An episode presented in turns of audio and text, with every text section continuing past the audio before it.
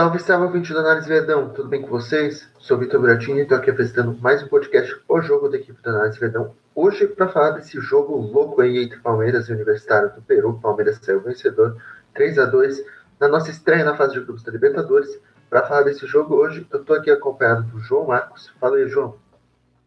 Fala, Buras, um abraço para você, um abraço para o Rafa, para o Luca, para quem está ouvindo a gente. Que delícia que é uma noite de Copa, né? O Palmeiras podia pegar um pouquinho mais leve, mas faz parte. A gente está eh, defendendo o título, vai sofrer mesmo, não adianta pensar que é fácil. É, e um jogo com muita coisa boa para a gente falar. É, agora vão aparecer os oportunistas para falar mal do time, para falar mal das escolhas do Abel, mas a gente precisa se apegar àquilo que foi bom. O primeiro tempo foi muito bom, o primeiro tempo cheio de alternativas e mais uma vez a gente precisa falar e acabar com esse terraplanismo. Jogar com três zagueiros não é defensiva. A gente vai explicar o porquê mais uma vez nesse podcast. Estou aqui também com o Rafael Oliva. Falei, Rafa. Salve, salve, Buras, Prof, Luca, todo mundo que está ouvindo a gente. Palmeiras estreando na Libertadores, acho, acho legal. interessante destacar que o primeiro gol saiu né, do, dos pés dos talvez melhores jogadores do Palmeiras nesse início de temporada. Cruzamento do Veiga, gol do Danilo. É, jogo no mesmo estádio da final da Libertadores de 2019. Uma partida que o Palmeiras conseguiu ir do céu ao inferno ao céu de novo. Acho muito estranho essa instabilidade do time. Vamos comentar isso muito mais. Tem muita coisa aí para a gente falar sobre Palmeiras Universitário pela Copa Libertadores. E também estou aqui com o Luca Vicchiato. Fala aí, Luca. Fala Buras, Rafa, João, prazer mais um podcast aqui pós-jogo. É, o Palmeiras que hoje, é, que roteiro, né, dessa vitória do Palmeiras, pegou um universitário todo é, meio ainda sem ritmo, um time realmente, acho que o pior time do grupo, mas conseguiu a vitória no finalzinho, é, com um gol emocionante, jogou muito bem no primeiro tempo, teve toda a questão da expulsão que acabou atrapalhando o restante da partida, mas, enfim, é, o Palmeiras consegue uma boa vitória para estreia e tem muita coisa positiva para a gente tirar desse primeiro jogo em Lima. Bom, já vamos começar então esse podcast falando do assunto que foi muito polêmico assim para algumas pessoas, né? Que foi o Palmeiras entrar aí com seus três zagueiros. Entramos hoje com Luan, Gustavo Gomes e o Alan. É, queria saber de vocês, como vocês acharam que o time se portou com os três zagueiros? O que vocês têm a destacar é, dessa formação aí ao longo do jogo? Polêmico, mas não devia, né, Buras? Essa acho que é a grande questão sobre essa escalação com três zagueiros. Não devia ser polêmico, acho que o primeiro passo é porque os conceitos se mantêm. E isso é uma coisa que, uh, puxa vida, eu tô aqui na análise há mais de um ano e meio e, e não sei se já cheguei a falar dessa forma, com essa frase. Mas o futebol de hoje, o ano de 2021, ele é definido por conceitos e não por números. Então não interessa se você está jogando no 4-4-2, 4-2-3-1, 3-5-2, 3-4-2-1. Isso é bobagem. O Guardiola, e olha que eu detesto o trabalho do Guardiola, ele diz: isso é número de telefone. Isso para mim não significa nada. O que é 4-4-2? Tá?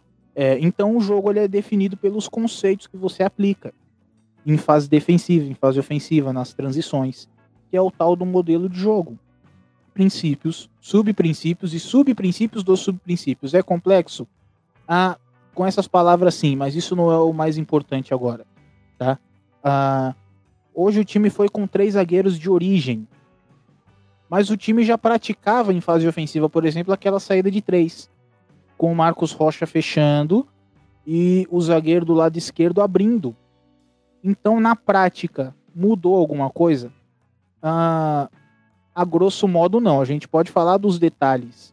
Tem muito detalhe que a gente pode apontar nessa mudança e que eu acho que são, mudan é, é, são detalhes, são mudanças extremamente positivas, porque simplificam o jogo de futebol, principalmente para o jogador brasileiro que é um pouco peladeiro e não tem muito hábito de pensar o jogo, de entender os conceitos. Mas a gente pode falar disso depois. Uh, eu queria dar destaque para esse posicionamento de três zagueiros. Uh, como o time foi se adaptando ao longo da partida. No campinho que o Palmeiras posta uh, nas redes sociais, o time fica desenhado em 3, 4, 1, 4-2, com Rony e Luiz Adriano lá na frente e só o Rafael Veiga como um articulador. Na prática, a gente chega, enxerga 3-4-2-1. Qual é a diferença? Você colocar dois jogadores atrás do centroavante, na famosa entrelinha, quer dizer que você quer ocupar aquele espaço, você vai atacar por ali. Tá? Ah, e essa é, é, é, é esse, é, essa foi a base do jogo ofensivo do Palmeiras. Achar os jogadores da entrelinha.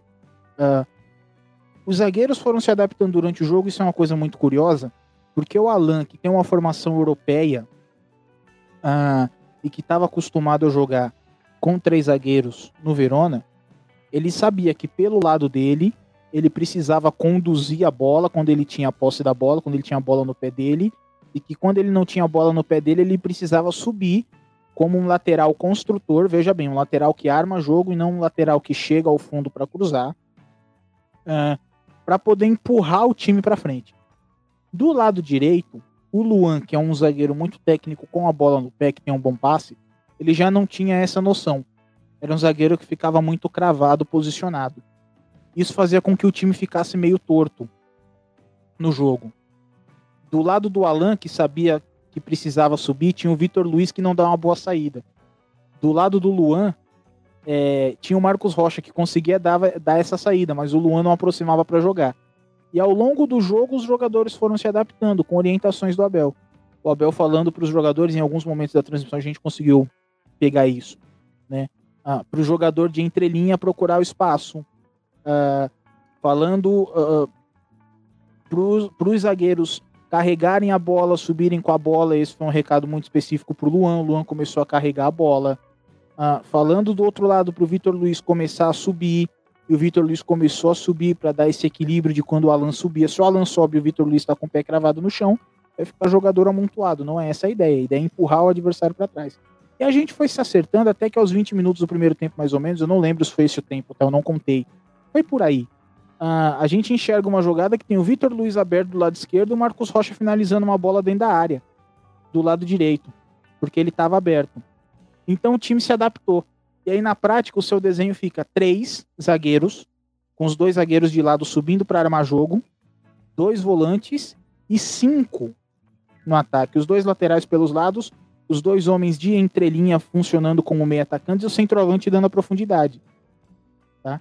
Uh, então é isso que eu acho que a gente precisa destacar desse sistema e se tiver espaço, depois se a gente tiver tempo, a gente pode falar dos detalhes. Posicionamento de corpo, não é? Os movimentos que os jogadores fazem, esse tipo de coisa. Mas eu queria destacar como o time foi se adaptando no decorrer do jogo. E eu quero relembrar uma coisa para encerrar, eu sempre falo aqui. O jogo não é o fim do processo.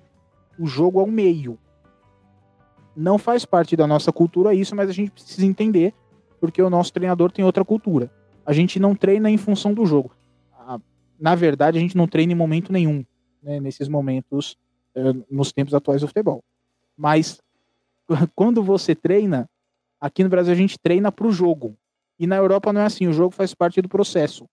Tá? Você é, faz o ciclo de treinamento. O, o, ciclo pequeno, ciclo médio, ciclo maior, que é o fim da temporada. Tá? Então, é importante como a gente conseguiu aprender durante o jogo a jogar com três zagueiros. É um sistema muito promissor que eu já falei várias vezes. Adoro e acho que o Abel devia insistir nessa proposta. É, puxando um gancho do que, o, do que o João comentou, dos números, né? Números de telefone, segundo o Pep Guardiola. É, vamos lembrar um pouquinho do, do Palmeiras do Luxemburgo, 4-2-3-1, fixo, né? Ou 4-3-3, dependendo da partida. Mas da mesma forma, ele entrava com. Eu, eu não, não, esqueço dessa faixa da temporada que ele entrava com o Lucas Lima mais aberto pela direita, o jogo contra o Corinthians, é, depois nos jogos para frente também. Zé Rafael, Bruno Henrique por vezes, ou Patrick de Paula como primeiro volante, é, Rafael Veiga, o Rony e o Luiz Adriano. Ou William, né? O Luiz Adriano estava passando por lesão nessa, nessa faixa da temporada, se eu não me engano. Mas eu não, não consigo esquecer que o, os jogadores ficavam cravados. O Lucas Lima, ele, além dele só fazer é, canhoto, meia, jogando pela direita. Então ele naturalmente vai puxar para a perna boa para bater ou criar alguma jogada. Ele ficava fincado na ponta direita. Foi assim contra o Corinthians, que ele teve até um desempenho um pouco melhor, naquele jogo foi atípico, né? O Corinthians teve Fagner expulso, enfim. Jogou assim contra o São Paulo, é, que foi um jogo tenebroso do Palmeiras contra o São Paulo no Campeonato Paulista do, da última temporada. Enfim, os jogadores ficavam fincados, ou seja, você tem que aplicar o, o, o esquema, como o João falou, de acordo com a partida. A, a, os jogadores precisam se moldar para saber como vai atacar, como vai defender. Não adianta cada um ficar fincado numa posição sem não ter movimentação, sem ter. Dar, diferenciar o, o jogo. Porque senão vai, vai ser só um mero esquema e vai virar um jogo de videogame. Vou escalar o time no 4-2-3-1, no 4-3-3. Não é assim que funciona. É... Ainda sobre o, os três zagueiros, o Abel, desde que ele foi contratado, a gente recebe, vai atrás, estuda como é que o cara como é que o cara arma os times dele, sempre jogou com, com essa saída de três, pode ser o Marcos Rocha como fazendo na, na, no lado direito, o Vinha fazendo no lado esquerdo, e eu acho que uma coisa que, que é importante foi que o Abel assumiu o time no, no, no indo pro, caminhando para o final da temporada. Então não tinha muito tempo para ele parar, pensar em implementar o que ele quer. Ele sempre gostou dos três zagueiros, o próprio Alain Pereur, que é um zagueiro formado na Europa, como o Prof destacou, sabe jogar como uma espécie de lateral esquerdo, um zagueiro que sai um pouco mais. Já era um pedido do Abel no PAOK, então, assim, é, ele ainda não, não, não podia encaixar isso no meio da temporada. Ele acabou de chegar, tem que mostrar resultados, enfim. É, e foi aos poucos implementando aquele modelo que o Cebola vinha fazendo no Palmeiras naquela época. Agora, com títulos conquistados, com uma pré-temporada forçada, né, que foi aquele, aquelas duas semanas paradas do futebol, é, e aí depois já começou a loucura novamente. A gente vê que ele está tentando colocar esses três zagueiros com Alain Pereur, que é um cara que ele pediu no PAOK pediu no Palmeiras também. É, então faz sentido essa, essa, essa escolha do Abel. E a gente vê que ele está treinando para isso, não é à toa que o treinador é o terceiro jogo seguido que ele joga assim. No Campeonato Paulista, na, na última partida contra o Botafogo, Palmeiras todo modificado, com jogadores da base, do mesmo jeito. Entrou assim, Vanderlan na zaga, Renan, Renan de zagueiro também, e o Kusevich. Então, ele, ele quer implementar esse estilo de jogo que talvez ele não tenha tido a, o, o tempo certo para fazer isso quando ele assumiu o Palmeiras.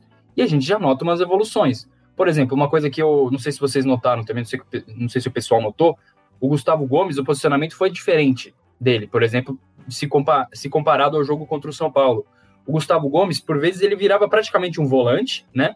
dava um passo para frente, ficava ao lado do Patrick de Paulo ou do Danilo, e o Everton ia fazer a função dele ali como líbero para começar para sair jogando. Isso é interessante de ver que não aconteceu nos últimos jogos, porque o time está começando a, a entrar nesse esquema de jogo nos treinamentos.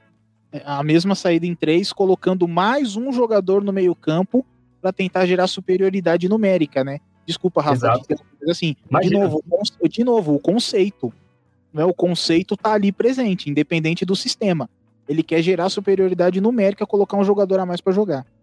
Sim, com certeza. E a gente. E o jogo contra o São Paulo foi um jogo diferente. O, o Crespo armou um time marcando em cima da saída do Palmeiras. No, na primeira vez que o Abel estava colocando três zagueiros, talvez por isso também, é, pela falta de tempo do, desse esquema, ou de treinamentos, ou do.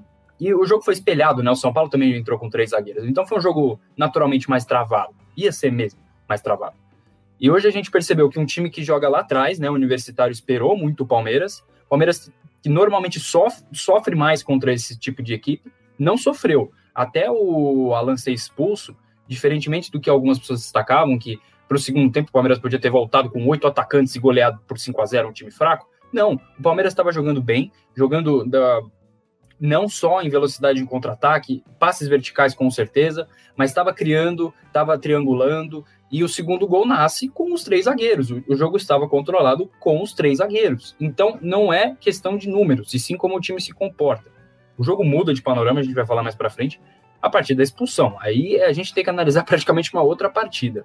Então, os três zagueiros, a gente vê que está sendo treinado, tem um futuro promissor. O Abel queria trabalhar assim, e agora, com esse, esse respaldo que ele tem agora, de já ter ganhado títulos, de poder implementar suas ideias, a gente pode ver um Palmeiras evoluir com esse esquema.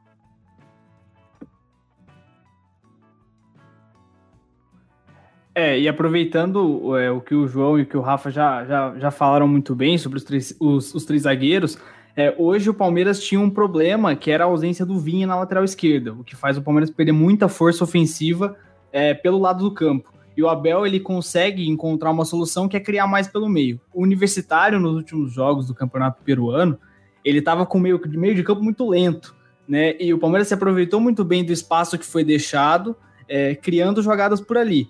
É, principalmente com o Danilo e com o Patrick, que fizeram um, um grande jogo, né? Ambos e justamente também é, muitas vezes se aproveitando desse do Everton saindo para jogar como um líbero e o Gustavo Gomes gerando uma superioridade numérica no meio campo. Então, é, é, o esquema com três zagueiros, hoje, com esse esquema, o Palmeiras conseguiu criar melhor do que muitas vezes quando fazia só uma saída com três e um esquema com, com quatro, né? Quatro lá atrás. E essa questão do, dos números realmente não é algo tão importante assim. É, na transmissão falaram muitas vezes que o Palmeiras deveria ter tirado um zagueiro para colocar o Wesley, mas no final das contas o Palmeiras estava conseguindo é, construir muito bem e dominar a partida com os três zagueiros. Não faria sentido você é, fazer uma, uma, mudança daquela, na né? estrutura da equipe que estava funcionando muito bem. É, eu acho que no final das contas é, a nossa análise ela fica muito condicionada ao resultado, né, como sempre. E o Palmeiras ele fica com esse resultado de 3 a 2 que é um resultado positivo mas que é, fica aquele, aquela desconfiança. Ah, mas podia ter jogado mais, podia ter feito mais gols no universitário. É, e, ah, é, e às vezes isso pode acabar recaindo no, no, no, esquema com três zagueiros, essa crítica. Mas no final das contas, a gente viu hoje que o Palmeiras conseguiu criar muito bem, é, com todas essas particularidades que vocês já, já, já esmiuçaram do Luan, do Alan, é, da saída com o Everton, da saída com o Gomes. É, mas o Palmeiras conseguiu criar bem e dominar a partida com o esquema de três zagueiros. E eu acho que realmente é, eu me surpreendi quando saiu a escalação. É, claro, já, já tinha esse panorama do, do, do fim de semana, ter, o Palmeiras ter jogado também com esses três, três jogadores mais é, três, três jogadores atrás, mas hoje eu não imaginava que isso ia acontecer. E foi uma grata surpresa porque o Palmeiras fez um, um, um bom jogo e foi realmente a gente conseguiu ver algumas coisas que o Abel eh, queria talvez implementar no time antes, mas que não tinha tempo. Hoje ele está tentando é, se soltar um pouco mais nesse aspecto. Só para só para complementar duas coisinhas que o Luca comentou que são interessantes, é, como realmente não fazia sentido mudar, o, o placar eu acho que aparentava ser construído a, a aumentar com o mesmo esquema. O Palmeiras estava jogando bem. O Palmeiras finalizou 20 vezes, teve bola na trave. O Danilo saiu na meia-lua, só que ele, ao invés dele chutar, ele tocou para o Luiz Adriano. No lance seguinte, ele chuta para o gol e quase faz. Então, lances de bola parada, enfim, chances tiveram, elas iam ser ainda mais criadas, porque o Palmeiras ainda poder apostar no contra-ataque com 2 a 0 o time o Universitário ia ter que sair um pouco mais, mas a expulsão mudou completamente o panorama do jogo. Então não dá para você analisar colocar que os três zagueiros é, colocaram uma trava no time. Isso, é, isso é falso. Não tem, não tem outra discussão. E. É, bom, é, era só isso que eu ia complementar.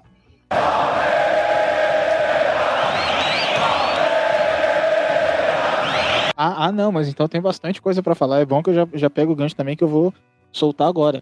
Porque assim, você falou dos números, né? E no primeiro tempo o Palmeiras finalizou 13 bolas. Sabe qual foi o problema? É que só acertou duas no gol.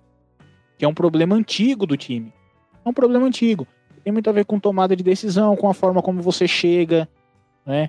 Ah, com o poder de decisão do jogador, claro, tem questão individual também. Né? Aquela, aquela bola que o Danilo poderia ter finalizado, por exemplo, ele tocou. Isso é uma questão de tomada de decisão, porque além de ter finalizado, não sei se vocês repararam que tinha um jogador pelo lado esquerdo solto, invadindo a área. Ele poderia ter dado o passe do outro lado. O Danilo não soube filtrar as opções, que era colocar a bola, passar a bola para quem estava pressionado, finalizar ou passar a bola para quem estava uh, ah, solto do lado esquerdo, né? Uh, então essa, essas coisas contam para esse número baixo de finalização uh, no gol, tá? É, e assim, cara, eu vou falar isso com todo o respeito do mundo e assim, eu, é, é, é, sem ironia, tá? Não ironicamente eu tô falando isso. com todo respeito ao Zinho, e, cara, jogou no Palmeiras, foi craque de bola. Né? Uh, com todo respeito ao Jean Odd, cara, eu adoro o Jean Odd, gosto dos comentários dele. Mas uh, não pode resumir um jogo a questão de ousadia de treinador. Não pode resumir um, um jogo a essa questão uh, dos números, né? É, número que eu digo no sentido na formação do time, você tá jogando com três zagueiros. Pô, se o Zinho parar um pouquinho, olha só, até rimou. Se o Zinho parar um pouco, fica melhor assim. Para assistir jogo do Guardiola, por exemplo, de novo eu tô usando o exemplo do Guardiola, que é um treinador que todo mundo sabe que eu não gosto dos trabalhos dele. É para mostrar que é uma questão conceitual e que a gente pode aprender com vários treinadores. Basta a gente ter um pouquinho de vontade para enxergar isso e deixar alguns preconceitos do futebol. O que, que o Guardiola faz muito nos times dele?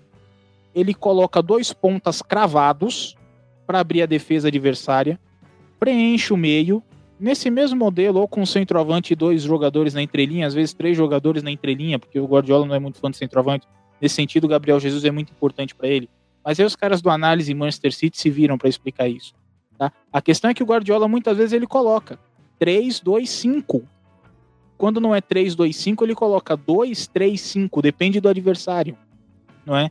A diferença é que o Abel prefere fazer isso com os laterais. Por que ele faz isso com os laterais? Lembra do conceito? Porque o conceito do Abel é de atacar o espaço, de atacar a linha de defesa do adversário. Ele precisa do jogador chegando de trás. Tá? Naquela live de duas horas que viralizou aqui no Brasil quando o Abel foi contratado pelo Palmeiras, que ele dá é, a entrevista para o canal Quarentena da Bola, ele fala sobre isso. Sobre jogadores que chegam de trás para desequilibrar o adversário. Por que muitas vezes o Guardiola é engolido na Liga dos Campeões? Porque ele crava os dois pontas.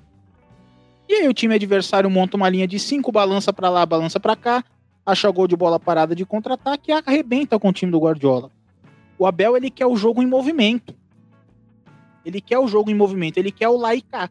Porque quando tem espaço, o lateral dele ataca o espaço e machuca a defesa adversária. É por isso que ele joga com, com o lateral abrindo o campo. Mas em termos de desenho, é a mesma coisa. 3, 2, 5. Tá? Então a gente não pode resumir um jogo, de novo, eu falo isso com todo respeito, não é uma crítica, mas é porque foram coisas citadas na transmissão que uh, muita gente ficou com bronca na internet e que eu acho que vale o debate, porque o público é palmeirense, a gente está falando para palmeirenses, que viram esses comentários na televisão, ficaram com bronca e que estão esperando um entendimento um pouquinho melhor do jogo, tá? É... não é, você não precisa tirar um zagueiro e colocar o Wesley para ser ofensivo. Não tem necessidade, principalmente com o time jogando bem, tá? Uh, o Abel, ele dá na entrevista do Sport TV, ele dá um, assim, ele dá um baile conceitual. Aí, de novo, não é crítica ao pessoal do Sport TV quando eu digo que ele dá um baile, não é no sentido pejorativo. Mas assim, ele dá um show de conceitos no Sport TV. E tem um que é muito simples, que acho que as pessoas não entenderam muito bem, que é o uh, dentro, fora, curto e longo. São as linhas de passe que você tem. Vou até inverter, vou colocar curto e longo dentro e fora, tá? Para ficar mais fácil. Uh, quando o jogador tem a bola, ele sempre tem essas opções para para decidir a jogada, tá? Quando você está construindo o jogo, principalmente. Pode jogar curto por dentro ou por fora. Você pode jogar longo por dentro ou por fora. Sempre vai ser assim. É, com a ala do Palmeiras, a ala do Palmeiras não estava funcionando, a ala esquerda com o Vitor Luiz, estava um lado mais enfraquecido. O que o Abel fez? Ele colocou mais qualidade no meio, como o Luca falou. Danilo e Patrick, jogadores de bom passe. E esses jogadores de bom passe faziam o jogo fluir, além dos dois zagueiros. De novo, se o lado do campo não tá legal, ah, você vai achar a bola por dentro, na entrelinha. Por isso que o desenho do Palmeiras estava 3, 4, 1, 2. Mas na prática, a ideia do time é 3, 4, 2, 1. Porque ele não precisa de dois jogadores enfiados na defesa adversária. Ele precisa de dois jogadores atrás do centroavante para receber esse passe. Tá? É... De novo, a gente precisa desmistificar essa história de que jogar com três zagueiros é defensivo. Pelo contrário, dá muita opção ofensiva, tá? É, quando você joga com três zagueiros, não, você não vai liberar os dois laterais necessariamente. Não é para isso que você joga com três zagueiros. Dentro e fora, curto e longo. Você tem essas opções. É, decida como você vai chegar ao gol adversário para finalizar, certo? Não necessariamente é pelos laterais. E aí, nossa senhora, eu me alonguei, mas eu preciso falar disso que eu tô, tô tá coçando a língua para falar. Por que que, na minha visão, é melhor você jogar com três zagueiros do que fazer é, os movimentos que o Abel fazia para desenhar esse sistema de 3-4-2-1. O Abel saía com uma linha de 4 e fazia movimentos no campo para isso. Quais são os movimentos? Sobe o lateral esquerdo, o zagueiro do lado esquerdo abre, o zagueiro do lado direito centraliza, o lateral do lado direito fecha. Formou três. Alguém precisa abrir do lado direito, então o ponta tem que sair lá do ataque, tem que recuar. Os dois volantes estão posicionados e algum dos pontas, geralmente ponta do lado esquerdo, tem que fechar para jogar por dentro. É desenha 3, 4, 2, 1. Olha quantos movimentos os jogadores precisam fazer de compensação e de giro, de troca de posição, para o time se organizar e para depois de se organizar ele começar a atacar. É tempo que você perde. Sem contar detalhes como posicionamento de corpo. O lateral ele se posiciona no campo de lado, porque ele precisa estar tá olhando o gol que ele ataca e precisa estar tá olhando a bola. Se ele só olha o gol, ele está de costas para o goleiro e para os zagueiros dele. Se ele só olha a bola, ele está de costas para o gol, ele vai ser engolido. Então o lateral se posiciona de lado. E o lateral que está posicionado de lado, ele precisa fechar. Enquanto ele fecha, ele tem que girar o corpo para se posicionar de frente, como joga um zagueiro. O, o, o ala do lado esquerdo, ele tem que subir. O ponta que está lá do outro lado e precisa recuar para fazer um ala, ele está jogando de lado. Ele precisa voltar, sem virar de costas, porque ele é opção de passe, e se posicionar de lado de novo. Enquanto todos esses movimentos estão acontecendo individuais e coletivos, o pau tá comendo no jogo. O adversário tá te levando pro lado, tá pressionando, pressiona a bola, tira a opção de passe. Ah, ah, é, é complexo você fazer esse tipo de compensação da linha de quatro para fazer esse desenho e começar a atacar. Então, quando o Abel coloca três zagueiros, ele ganha tempo. O time, quando recupera a bola, ele já está organizado. Tá? Então, marca 5-4-1.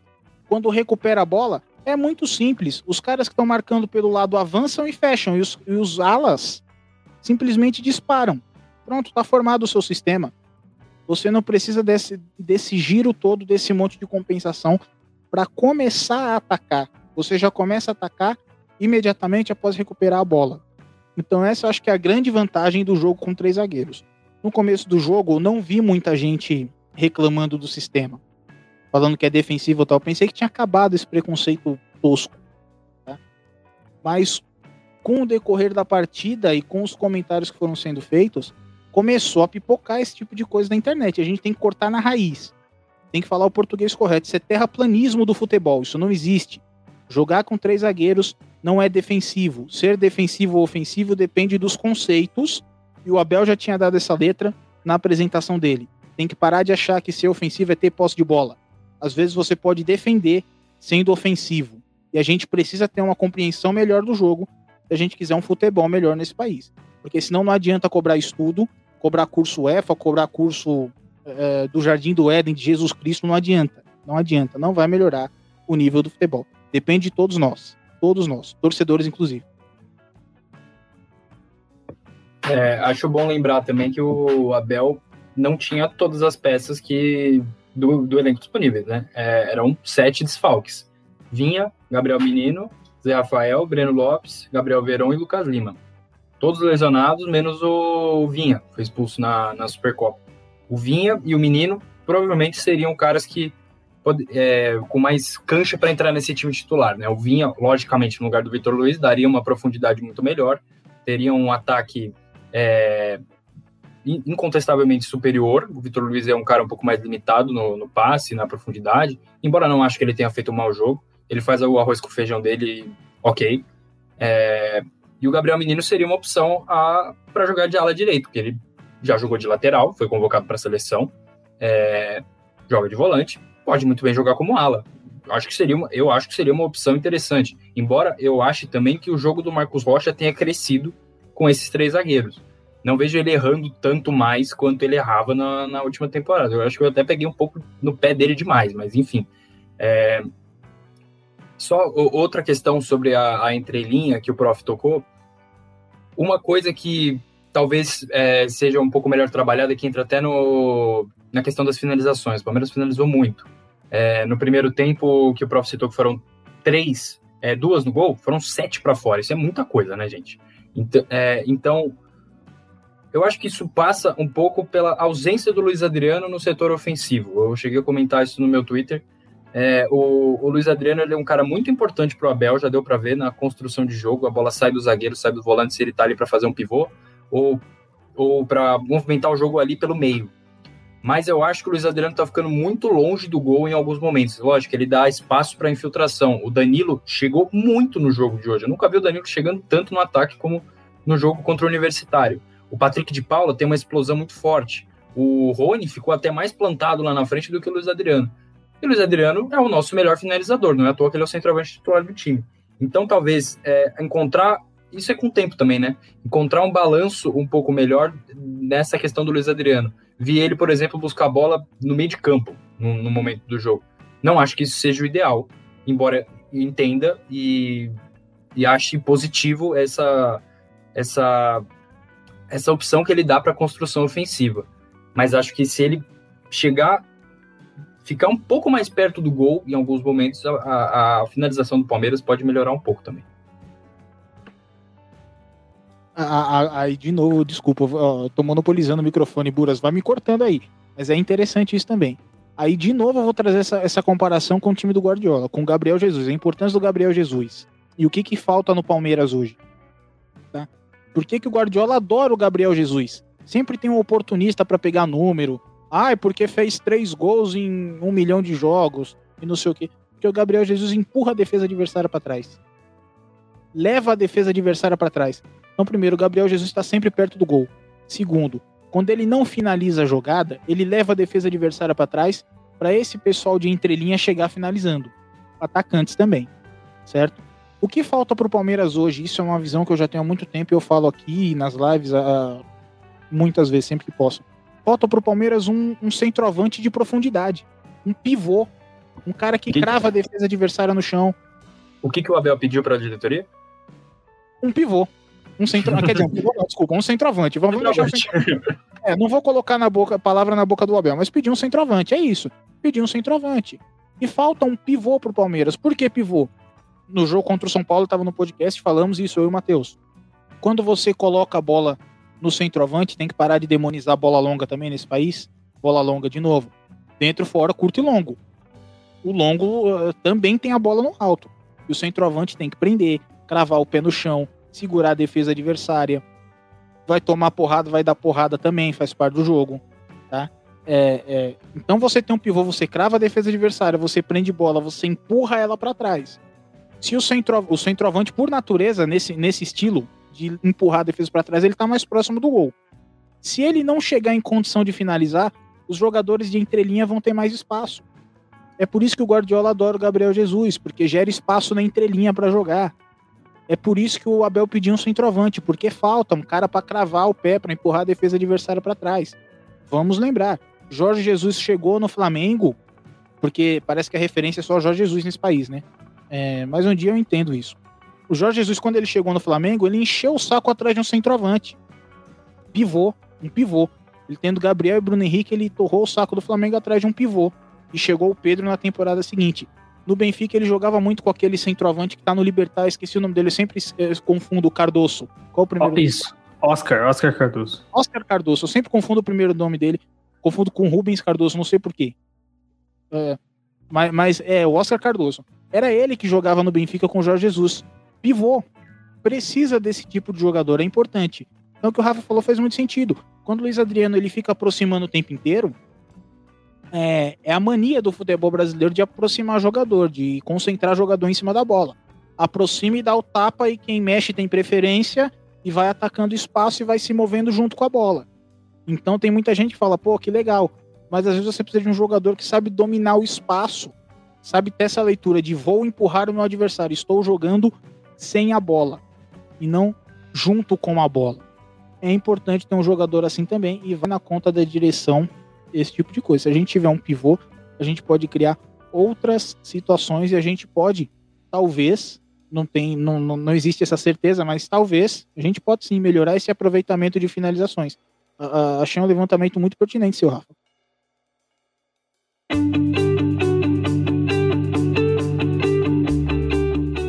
O Análise Verdão é parceiro do ClipDraw, a melhor ferramenta de análise esportiva do mundo. Se você já é um analista ou deseja analisar jogos ou situações de jogo, você precisa do ClipDraw. E você que acompanha a Análise Verdão tem um desconto exclusivo na compra do software. Acesse abre.ai barra análise ClipDraw e garanta sua licença ClipDraw. Você não vai se arrepender.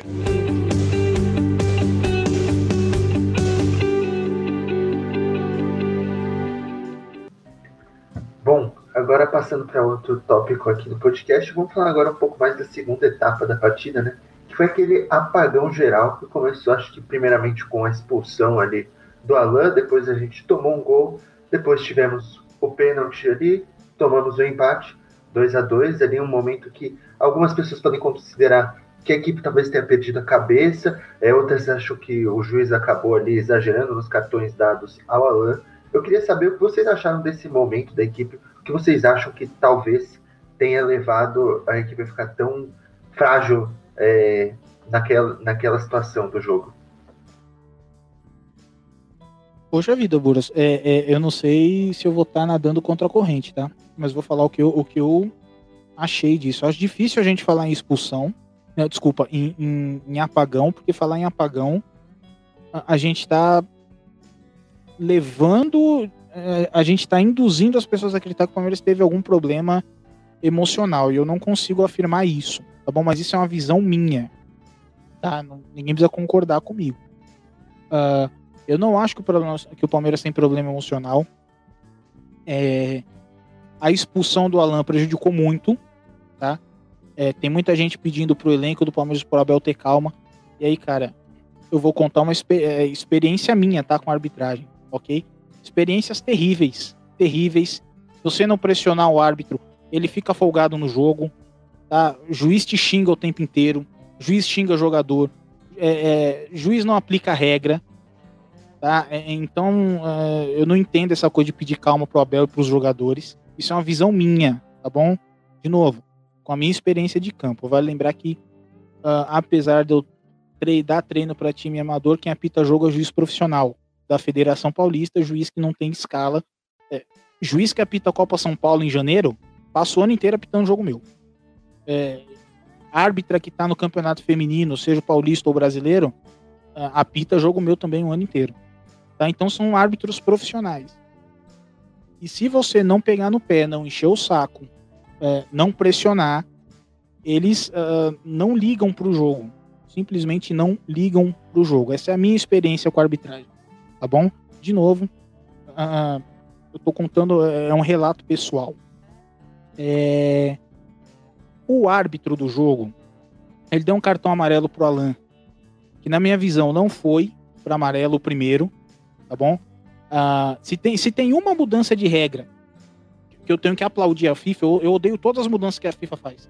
Mas se tem uma que eu preciso uh, dar o um mérito para a FIFA é a, é a, mudança do ataque promissor. Uh, antes se falava assim, ah, matou o contra-ataque, é cartão amarelo. E a FIFA começou a estabelecer critérios para dar o cartão amarelo nessa tal de matada de contra-ataque. Você só considera que matou o contra-ataque se o jogador tiver com a bola dominada se o adversário não tiver cobertura, se o jogador estiver correndo na direção do gol, isso é muito importante, e se o jogador é, estiver próximo do gol. Ou seja, se ele estiver cumprindo tudo isso, mas ele estiver em cima da risca de defesa dele, não é um ataque promissor. Você não tem elementos para definir isso como ataque promissor. Tá bom? Então, no primeiro cartão, o primeiro cartão do Alan, a defesa do Palmeiras tinha cobertura, não cumpriu esse critério. O jogador tinha a bola dominada, esse critério cumpriu. Ah, o jogador estava correndo para dentro, eu não considero que estava correndo em direção ao gol. E o jogador estava longe. Estava no meio-campo. Então não configurava os critérios para ataque promissor, ou seja, para cartão amarelo. A falta não teve intensidade, que é outro critério para cartão amarelo, mas é diferente do ataque promissor, tá bom? Então o árbitro não, não pode alegar que ah, a falta foi, foi com força excessiva, teve intensidade, por isso eu dei o cartão amarelo. Não teve ninguém consegue me convencer que aquilo teve intensidade. Então, cartão, o primeiro cartão do Alan uh, não era para ter dado, na minha visão. O segundo cartão do Alan, não enxerguei nem falta no lance. Eu não consegui enxergar falta no lance. Eu não sei se vocês discordam e, e, e, pode discordar, tá bom? Não tem problema. De novo, é a minha visão do lance, é a minha interpretação, tá? É, como que você não não fica não fica bravo com isso? Entendeu? É, como que você não vai pressionar o árbitro? O Abel fala, futebol é um jogo de, de emoções, de emoções. Tá? Então é, é emoção para muita gente. E você dar uma esticada na corda do árbitro faz parte do jogo. Tá? Então é, eu não considero que o Palmeiras tenha problema emocional. É, por isso eu não consigo afirmar uh, que é apagão. Tá? O que aconteceu é que tudo deu errado num período curto de dois, três minutos. Porque o árbitro expulsa o Alain com dois cartões. O primeiro não era para não era para tomar cartão e o segundo até agora eu tô procurando a falta. E depois tem o lance do pênalti, que eu tenho minhas dúvidas, mas o pênalti ah, eu não consigo afirmar que não foi. Porque tem também uma mudança de regra que considera que o braço ah, é o limite da manga da camisa. Veja bem, não é literalmente o limite da manga, não é que o cara vai colocar uma manga longa e se bater lá no, no punho. Não é? é, é assim, mais ou menos a altura. O pessoal fala que é mais ou menos o limite da axila. E eu não consigo afirmar que essa bola tocou no braço além da axila. Tá bom? Eu não, eu não consigo afirmar que não foi pênalti, mas eu, eu, eu, tenho essa desconfiança de que não foi. Então aconteceu que deu tudo errado. Deu tudo errado e a gente acabou sofrendo dois gols. Ah, acho que vale pontuar a gente jogou algumas decisões fortes nas últimas semanas. É, querendo ou não, existiu uma pressão. Não existe motivo para crise nem para pressão, mas existiu, não é? Uh, e faz parte. Eu acho que é, é, a gente não pode querer colocar uma coisa crônica nessa equipe. Ah, o time é desequilibrado. O time precisa ter calma. Não, acontece, é circunstância de jogo. Tá? É, é, Acho que a gente precisa ter muita calma nessa hora, porque a gente começa a rotular os jogadores, a gente tá na primeira rodada da Libertadores. Depois chega oitavas de final, e aí a gente já começa com aquele negócio, pô, mas esse elenco pipoqueiro, pô, mas os caras não sabem bater pênalti. Se tomar um amarelo, vai desequilibrar. E às vezes não é assim, é circunstância do jogo, a gente precisa ter um pouquinho de calma. Pelo menos essa é a postura que eu prefiro adotar só pegando o gancho, porque eu, eu vou mais ou menos por esse lado também, eu não acho que acabou acontecendo um apagão do Palmeiras, eu acho que mais, na verdade, foram as circunstâncias mesmo que fizeram com que o Universitário crescesse também. Porque é, no, lance da falta do Alan já era uma falta perigosa, e com a expulsão, eu, eu fico tentando imaginar o, o pensamento do, do, do, time, do Universitário. É, nós temos uma falta perigosa, com a mais, é, jogando é, pior do que o Palmeiras, o Palmeiras está nos dominando, ganhando o jogo por 2 a 0 Vamos agora. Então o Universitário cresce e o Palmeiras não tem muito, muito espaço, muito tempo de reação. Tanto que saem os dois gols ali amontoados um em cima do outro. É, e eu acho que, no final das contas, foi um, um lance mais. É, foi, tem essa questão da arbitragem, do, do amarelo, que eu também eu concordo que o primeiro, o primeiro lance não foi para cartão amarelo. No segundo eu acho que foi falta. Aí, se foi amarelo ou não, eu não, não, não sou capaz de opinar. Mas é, foi, foi um lance é, mais de azar mesmo. Eu acho que no final das contas é, é, um, é, um, é um recorte muito pequeno do jogo, muito atípico também, da gente é, tentar entender é, o que aconteceu ali. Às vezes, é, no, no, momento, não, dá para se entender muito bem o que está acontecendo. E ali foi o que o Universitário conseguiu fazer dois gols, no momento em que o Palmeiras tinha inferioridade numérica e que o time é, adversário estava melhor, estava, é, é, é, é, como eu posso, estava motivado e encontrava ali uma solução, uma, uma possibilidade de salvar a sua noite. Desculpa, Rafa, posso só completar em cima disso que o Luca falou assim, rapidinho. A questão da expulsão e você tomar um gol logo em seguida, Vamos lembrar que o gol saiu uma falha individual do Marcos Rocha, não é uma falha de posicionamento da defesa, tá bom? É, é um erro individual do Marcos Rocha. Isso vai ser conversado uh, entre o elenco, porque isso é natural. Falar, Marcos, você não acompanhou o cara. Você deixou ele passando suas costas cabecear. Tá? É, é, é um erro individual. Quando você tem expulsão, você tem uma quebra de ritmo. Vamos lembrar do jogo de semana passada contra o Defensa, e quando uh, uh, o jogador do defensa, quando o juiz marca o pênalti, os jogadores do defensa armam um barraco. Um, ba um verdadeiro barraco para esfriar o jogo. Faz parte do futebol também. Tem que aceitar.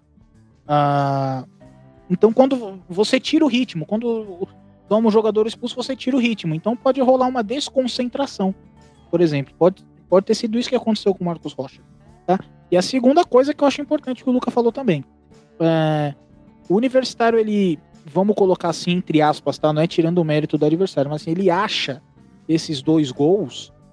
É, tanto que o Palmeiras, com nove jogadores na linha, em alguns momentos a gente conseguiu tocar a bola tranquilamente de um lado para o outro.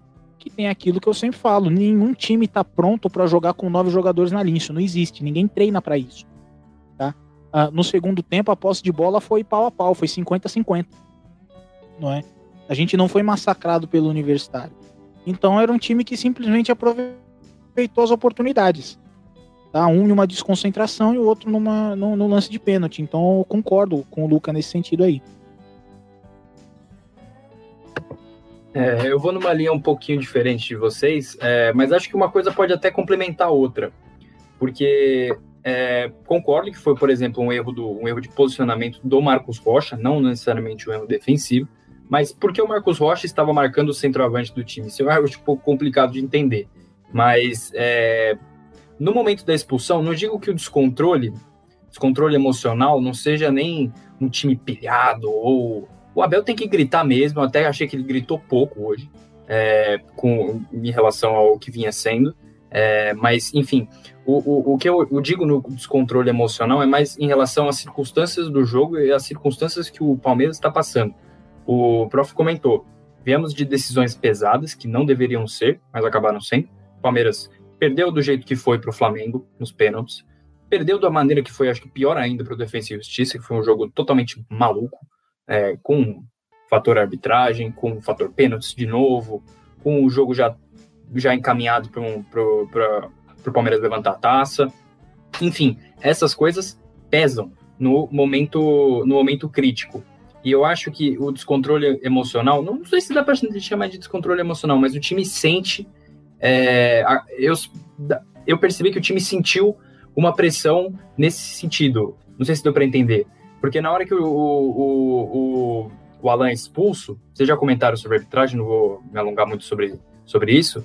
É, o Alan é expulso, o gol sai, seja numa falha de posicionamento do Marcos Rocha ou numa falha de orientação ali, porque que o Marcos Rocha está marcando o centroavante.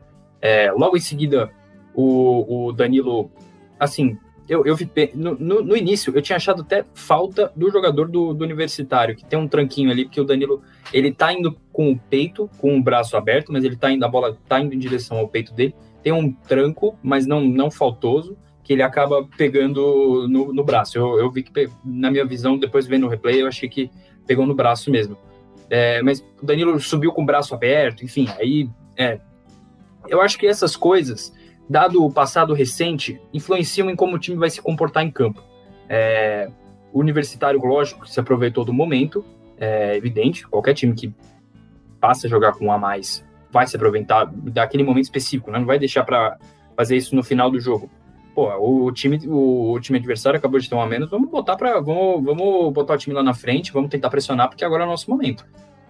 Mas essas questões é, do, do passado recente dos últimos jogos, do time já não ter se achado também emocionalmente em relação a o como foi o jogo contra o Defensa e Justiça, por exemplo, o que o prof citou, que ele, o Brian Romero e a galera toda do Defensa e Justiça armaram um barraco no, naquele momento.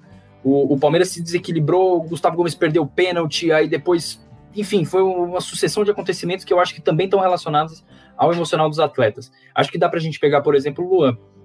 O Luan já tá recebendo porrada o suficiente pra gente bater nele nesse, nesse, nesse podcast, não é esse o caso. Mas vocês não acham que o cara tá pressionado? O Luan, eu vi, eu começando a reparar no jogo dele, olhando, o, o, o, Luan, o zagueiro é bom quando a gente não precisa citar muito, né? Quando ele não tá aparecendo muito. O Gustavo Gomes a gente cita porque ele é muito bom e tudo que ele faz é praticamente ótimo. Mas assim, se você reparasse no jogo do Luan contra o Universitário, embora ele tenha encaixado um ótimo passe pro Rony, que originou o gol do Veiga, é, ele chuta uma bola na trave, por exemplo, na, quase da pequena área, que ele só dá um bico na bola, quero, eu quero fazer esse gol, quero, quero tirar essa pressão das costas, e o cara, depois que ele, a bola bate na trave, ele olha com aquela cara de choro, é, passes bobos, ele tomou, eu, eu, não esqueço de um, não esqueço de algum momento, de, de um momento, em que o jogador do Universitário tá indo pro contra-ataque, a bola pinga, tá quase saindo para a linha lateral, ele o jogador do Universitário consegue simplesmente dar um totozinho, a bola passa por cima do Luan e poderia ser criada uma situação de gol ali. O cara tava errando o posicionamento e ele que é bom tecnicamente, é, com o psicológico afetado, até as melhores qualidades dele ficam comprometidas. Eu vejo isso no Luan, por exemplo, que essa pressão toda em cima dele, que é justificável, mas desestabiliza o cara. E eu acho que o Palmeiras, por ter passado por esses momentos difíceis recentemente, é, mostrou isso, mostrou um certo descontrole emocional, não em relação a é, falta de pulso, né? Tipo, é simplesmente o que está acontecendo aqui. Estamos, né? Mais uma situação bosta, desculpa a palavra, mas mais uma situação ruim aqui pra gente. E o que, que nós vamos fazer? Eu, o, o, o jogo contra o River Plate, a volta, vamos voltar um pouquinho mais também. É, o Palmeiras sentiu muita pressão naquele jogo, não tem como, não tem como deixar isso de lado. Não digo que o time seja eternamente pressionado, até porque passou o carro no Grêmio na, na final da Copa do Brasil sem sentir nada. Final da Libertadores jogou de uma forma muito madura. Então é de jogo a jogo, situações e situações, e a situação recente não favorece ao psicológico do Palmeiras, que tem que ser trabalhado. Tem que, ó, tivemos um a menos aqui, calma, vamos, vamos organizar o time, não é o calma Bel, é vamos, vamos, ver, vamos entender o que está acontecendo para o jogo não descambar, o jogo estava resolvido e é, continuar com o controle da partida. Só puxando mais um gancho aqui, eu acho que a gente já é, pode falar disso, que estava nas pautas também. É, o João chegou a comentar sobre, o, sobre nenhum time, logicamente, está preparado para jogar com, com nove jogadores na linha, né? Mas a partir do momento em que o, o Palmeiras ficar com nove, é, pareceu que ficou, a coisa ficou um pouco desorganizada. Lógico, o Palmeiras no final consegue o seu gol com méritos, estava tocando mais a bola no campo de ataque, mas chegou no momento do jogo em que estava tudo muito maluco ali, lógico, com o calor do, do, momento, mas aí eu acho que tem uma, uma questão de organização que dá para se entrar nesse momento, que eu acho que faltou um pouco no Palmeiras, é, atrelada a esse emocional, tava todo mundo meio perdido nesse momento da partida.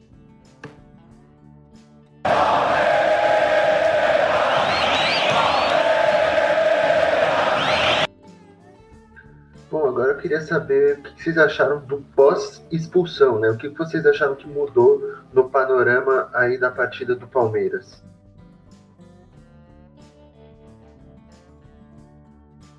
É, o Rafa puxou esse gancho e. e...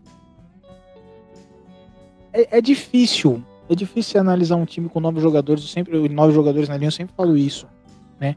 O Abel começou a fazer as trocas, a gente vai falar das trocas. Uh, mas eu concordo com o Rafa, rolou essa bagunça sim. Rolou essa bagunça sim. Uh, basicamente por isso ninguém está preparado para jogar com, com 9 na linha. É, é, é, óbvio isso, mas uh, uh, os sistemas não são feitos para isso. Na hora da expulsão, o Abel ele tenta recompor a linha de defesa, tira o Luiz Adriano e coloca o Renan. mas você tá baqueado ali né? Porque você toma o primeiro gol uh, uh, e depois toma o, o, o, o, gol de pênalti e você precisa se recompor no jogo, tá? É... Enfim, eu tenho muita dificuldade, eu confesso que tenho muita dificuldade de analisar time uh, com um a menos, tá? Eu, é... mais uma vez, a gente conseguiu segurar a bronca com um a menos. Então eu acho que isso é um mérito muito grande da equipe. Tá? É, contra o defesa a gente já tinha falado isso, né? que assim que o que o que, que a, a, gente que a gente tomou um jogador expulso no jogo, tomou o Vinha expulso, o Abel recompõe a linha de defesa, faz a linha de 5, a gente trava a entrada da área e o defensa começa a cruzar a bola na área de qualquer jeito. É, é, aí foi um momento sem bola. O jogo de hoje, universitário, vamos falar a verdade, é um time muito fraco, provavelmente o time mais fraco do grupo. Então a gente não foi exigido defensivamente. Uh, só que ofensivamente falta um jogador. Uh, a gente tenta manter os princípios de alargar o campo, de sair em três, os zagueiros abrir, de colocar o jogador na entrelinha.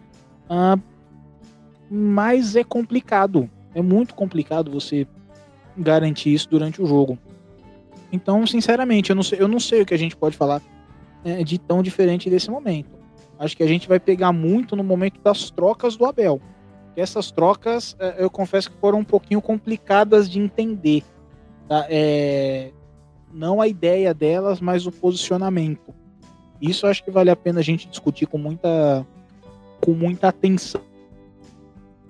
Porque não foi simples uh, as decisões, não foram simples as decisões que o Abel tomou uh, nas trocas. E, de novo, a gente vai precisar bater na tecla dos reforços. Porque reclamar das trocas do Abel é muito fácil. Agora vamos olhar o banco de reserva e as opções que ele tinha. É, eu acho que no, no, eu acho que a gente deu uma boa pincelada, né, sobre esse momento pós-expulsão. É, então eu acho que já puxando o gancho da, das substituições, porque eu acho que elas estão muito ligadas com, com tudo que acontece depois da expulsão, né? Porque logo de, o, o, me corrija se eu estiver errado, mas o Abel já estava preparando substituição um pouquinho antes da expulsão, não estava? É, que eu acho que ele tinha chamado, se eu não me engano, o Wesley e, e mais um jogador, que eu agora não me recordo. Mas Era o Wesley. Wesley e o Danilo Barbosa que iam entrar. Wesley e o Danilo Barbosa, isso. Ele acabou entrando o Danilo mesmo, só que o Wesley não, entrou o Renan. É, então ele já estava vendo que ia mudar alguma coisa, embora o Palmeiras estivesse bem até aquele momento, né? Mas ia, ele ia mudar. É, a entrada do Danilo e do Renan.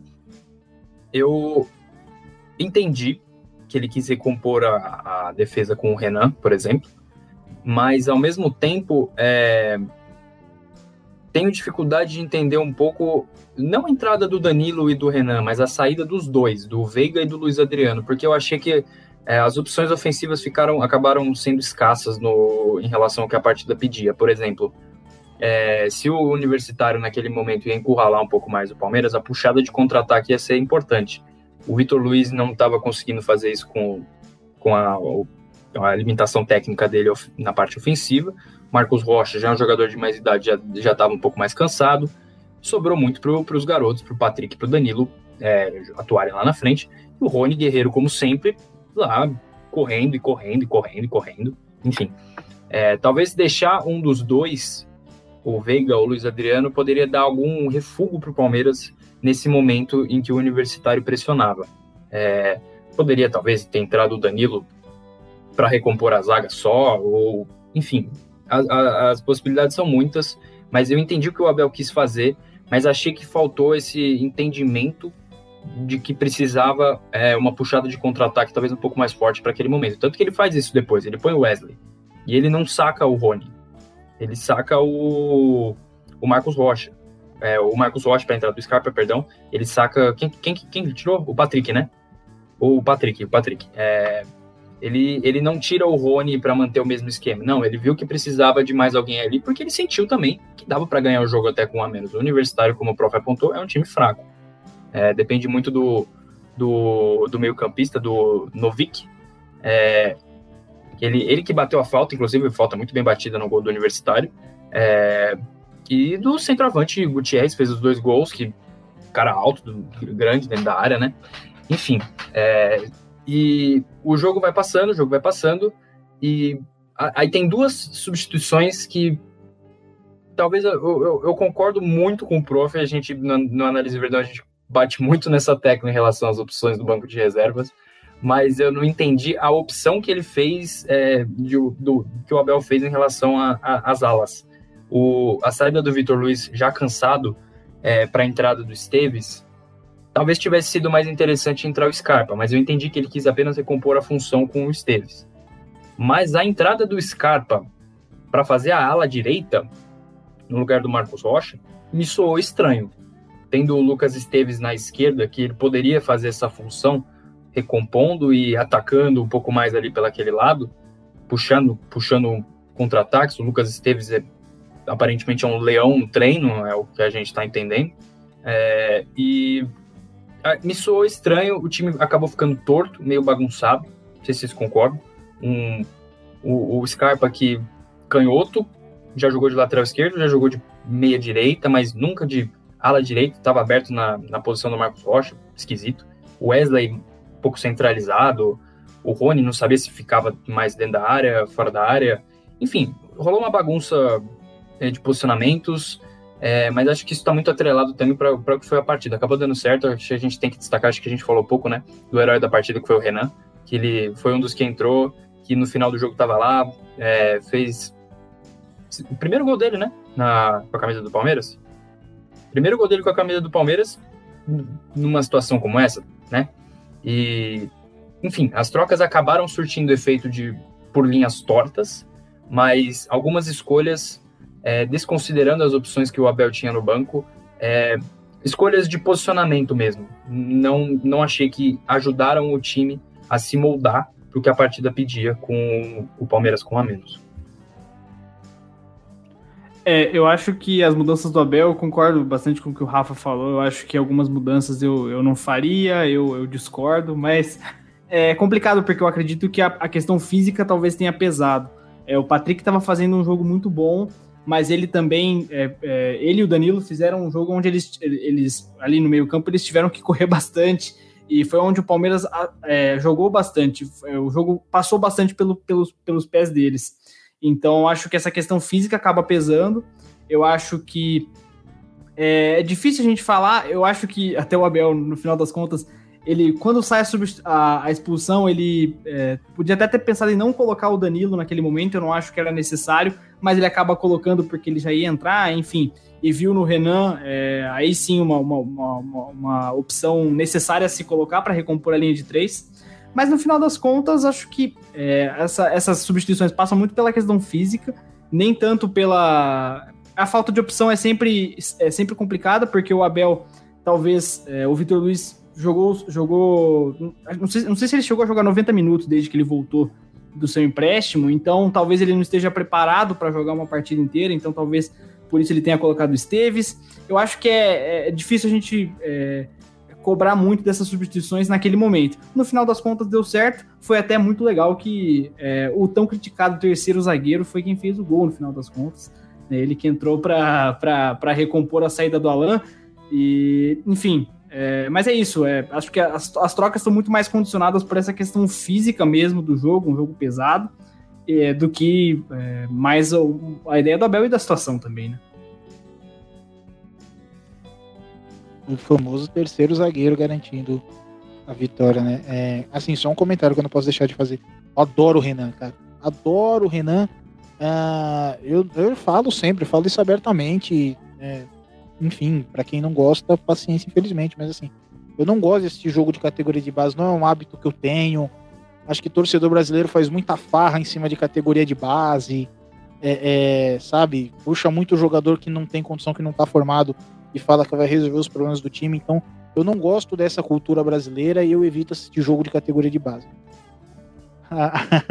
eu, é, analisando o time do Sub-20 para fazer o roteiro para o vídeo de como seria o Palmeiras caso Wesley Carvalho assumisse a equipe, isso antes do Abel assumir aquela série que está no YouTube, eu precisei assistir jogos do Sub-20. E assistir jogos do Sub-20 porque as outras opções não me agradavam. Então eu falei pro pessoal assim, ó, me dá de um treinador que eu sei que eu não vou xingar na, na análise, que eu não vou apontar os pontos negativos.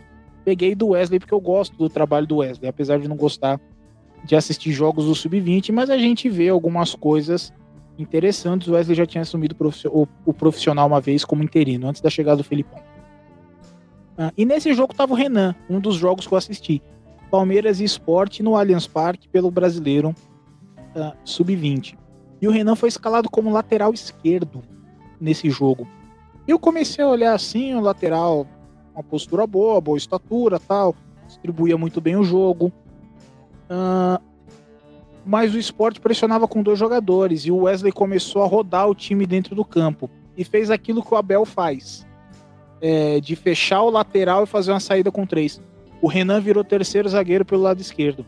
Meu olho brilhou, fiquei apaixonado por esse jogador, apaixonado, apaixonado pela postura dele, pela velocidade, uh, por como ele fica na ponta do pé para poder estar tá sempre ativo no jogo, como ele tem facilidade de dominar a bola em progressão e girar de um lado para o outro, é, é, como a bola nunca fica parada no pé dele, isso é importante, se a bola para no pé dele, é mais fácil do adversário pressionar. Enfim, fiquei encantado com o Renan, encantado, encantado, encantado. Eu tinha um medo dele ser queimado no profissional, quando ele subiu. Mas era Quase um foi quase foi. Que ele foi colocado na fogueira contra o Coritiba. contra o Corinthians. Exatamente, lembro, lembro. E eu falava, meu Deus, pelo amor de Deus. E aí, depois, quando ele começou a jogar bem, né? Eu falando, pelo amor de Deus, põe esse cara no sub-20 de novo, ele precisa completar a formação dele. Isso aí vai dar um tremendo zagueiro. E é muito bom ver ele se destacando e fazendo esse gol da vitória, porque é, é curioso. Ele pode ser esse terceiro zagueiro titular pelo lado esquerdo. É, de novo, eu acho que precisa ter um pouquinho de cautela, porque ele é muito jovem e vai ter momento que ele vai falhar por defeito de formação, mas também ele vai ele vai se formar jogando. Não tem jeito. Né? Não é só o treino. Mesmo que a gente tivesse muito treino ao longo da semana, o jogo é importante para ele, para tomar um pouquinho de porrada, para dar um pouquinho de porrada, para se estressar um pouquinho. A vivência do jogo é diferente da vivência do treino. É, até em questão emocional, tá? A, a pressão que o jogador sente. É, então é muito bom ver o Renan fazendo isso. As trocas do Abel, eu, puxa vida, eu falei tudo isso agora, pra agora falar das trocas do Abel, vou tentar ser breve. Tá? É, eu entendo porque que o Abel tirou o Luiz Adriano. É, a base do jogo do Palmeiras é a defesa. Não quer dizer que o time do Palmeiras é defensivo. Mas o nosso time é um time com uma defesa muito forte e que se baseia em recuperar a bola para poder atacar. Não é, é, é, vai ser um eterno jogo de gato e rato e depende de como o treinador pensa. Vou dar um exemplo aqui. O Osório, não gosto dos trabalhos do Osório, tá? Acho ele lunático, acho ele um terraplanista do futebol. Uh, mas o Osório ele tem uma coisa que muitas pessoas destacam: o escanteio do Osório. O escanteio defensivo. Escanteio defensivo ele esvazia a área dele e, e enche o meio-campo de jogador de velocidade para brincar com o psicológico do adversário, para saber se o adversário vai esvaziar a área também, correndo o risco de tomar um contra-ataque, ou se o adversário vai com tudo para tentar fazer o gol de cabeça na base da superioridade numérica. O Osório faz isso, porque ele pensa o jogo a partir do ataque. Então, quando a gente olha o Abel, a base do jogo do Abel é assim: eu preciso recuperar a bola para atacar. Ele pensa uh, o jogo partindo desse princípio: eu não tenho a bola, preciso recuperar a bola o que eu faço para recuperar a bola e como eu faço depois que eu recuperar a bola. É, então, por isso eu entendo ele tirar o atacante e dar uma segurada, dar uma protegida no time. Não vou dizer que isso funcionou, porque como a gente chegou nesse, nesse acordo aqui, Rafa, nesse consenso, é, o time ficou meio bagunçado logo depois da, da expulsão e dos dois gols. Tá? Mas eu entendo a intenção do Abel. E também tem esse ponto que o Luca falou que eu considero importante, que é a questão física, que a gente não sabe uh, de ter aquilo no lugar do, do Patrick. Né? Uh, vale destacar também, acho importante, que a gente está falando tudo isso aqui sem ter assistido a coletiva do Abel. Tá bom? Pode ser que o Abel tenha é, colocado isso na coletiva, tenha pontuado isso na coletiva, mas quem está acostumado a ouvir a gente sabe que a gente grava imediatamente após o jogo para que o podcast suba é, o mais rápido possível para quem está ouvindo a gente, tá? É, enfim, então eu, então eu entendi o porquê que ele tirou o atacante ele privilegiou proteger o time. Porque não faz sentido ele pensar o momento que ele vai ter a bola se ele não tem a bola, se ele não roubou.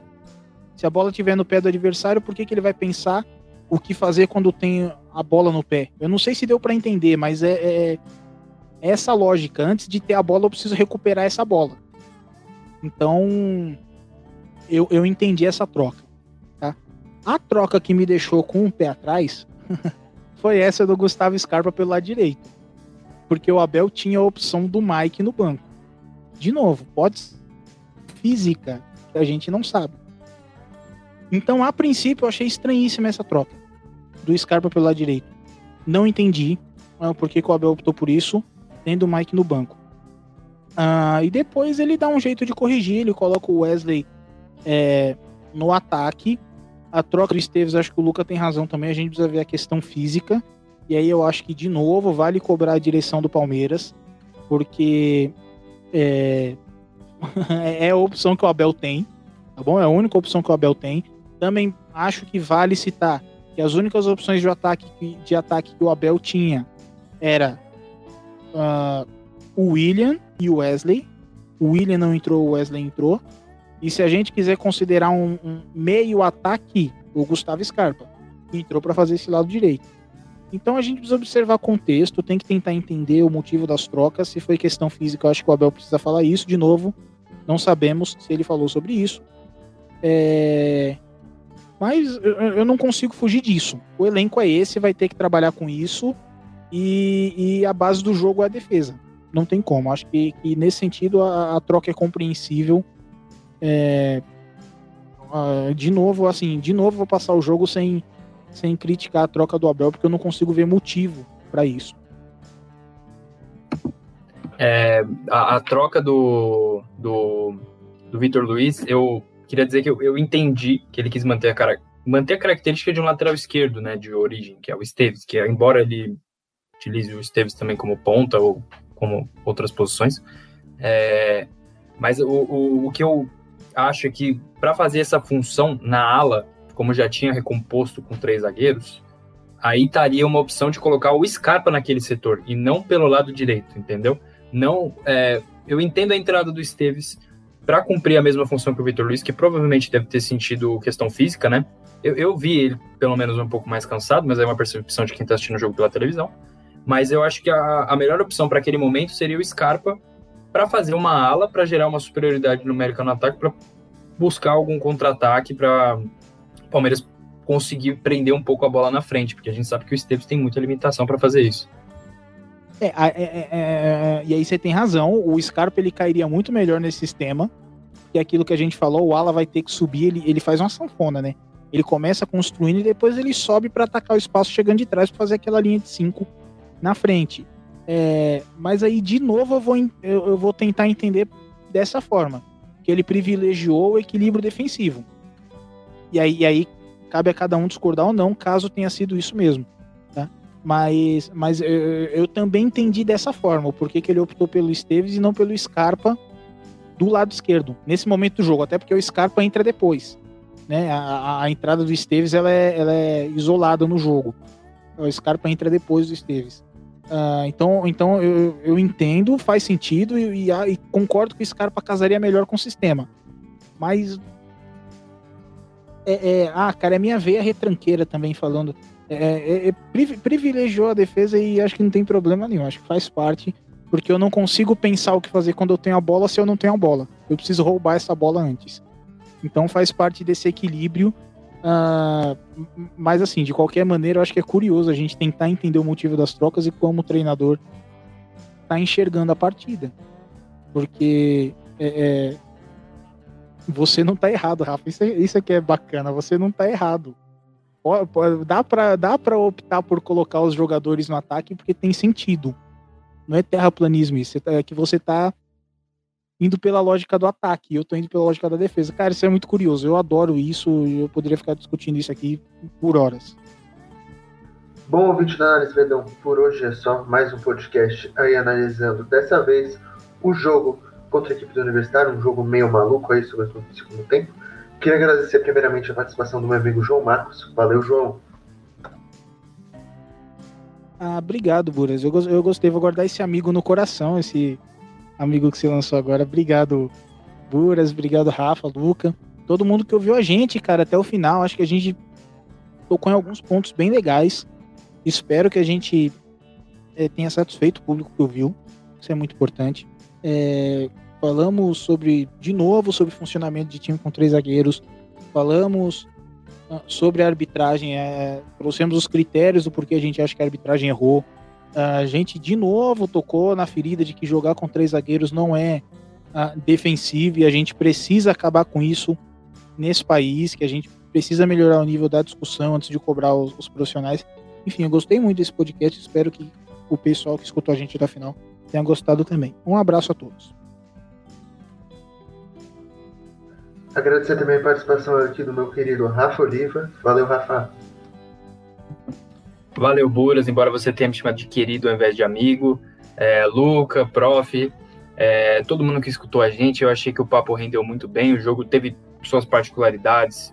Teve o Abel colocando um esquema que ele né, já colocou nos últimos dois jogos, mas é uma tentativa nova de ter implementar as ideias dele. Muito interessante a gente discutir isso da forma como está acontecendo. Não três zagueiros é, de, é defensivo, 4-3-3 com, né, com três atacantes é super ofensivo. Enfim, é, desmistificar algumas coisas, como o prof falou, é, e manter o nível da discussão sempre, sempre elevado, né?